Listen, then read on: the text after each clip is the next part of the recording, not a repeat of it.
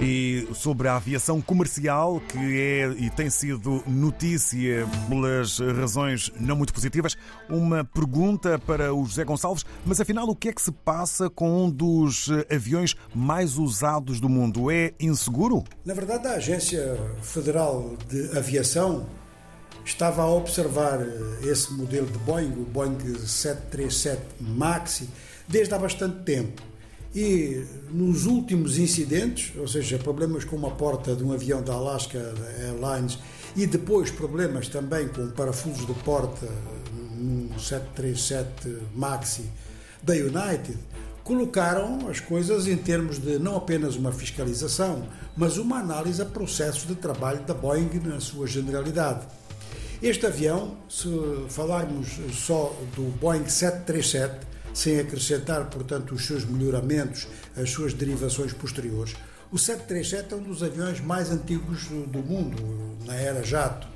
E é um avião que tem sido muito utilizado, até com muita utilidade, por diversas empresas de várias partes do mundo no médio curso. A nível africano, por exemplo, Angola é um exemplo, mas a nível africano tem sido sempre um dos aviões mais procurados. Ora, a passagem do 737 para a versão 737 Maxi entusiasmou muitas empresas. Uma delas, a Ethiopian Airlines, e outra, uma empresa da Indonésia. Eu cito estas duas porque ambas tiveram acidentes mortais eh, com este modelo do 737. E no caso eh, da Ethiopian Airlines, era num voo entre Addis Abeba e Nairobi. O avião apresentou nos dois casos problemas técnicos eh, relativos mesmo a comandos, a estabilidade do avião no seu conjunto, ou seja, defeitos que significavam não ter sido feita uma observação detalhada, competente e profunda com o avião à saída da fábrica. E depois, eh, os primeiros problemas que surgiram estavam a ser considerados como prováveis erros humanos ou então aspectos de detalhe neste ou naquele avião, mas não no conjunto da produção.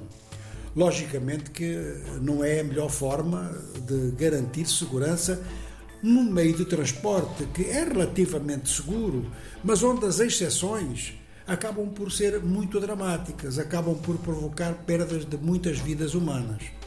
Ora, nestes últimos casos, mesmo dentro dos Estados Unidos, logicamente que fica a porta aberta para se pensar que em outros países onde o 737 MAX está em serviço, é uma questão de tempo para que as coisas apareçam, porque não foram só aquelas portas que foram feitas naquela fábrica da Boeing. De maneira que a Boeing, que teve um volume de negócios muito importante em 2023, começa então o ano de 2024 sob esta sombra e, naturalmente, que as conclusões a que a Agência Federal de Aviação dos Estados Unidos possa vir a chegar é algo agora que é aguardado com muita ansiedade no conjunto da indústria aeronáutica.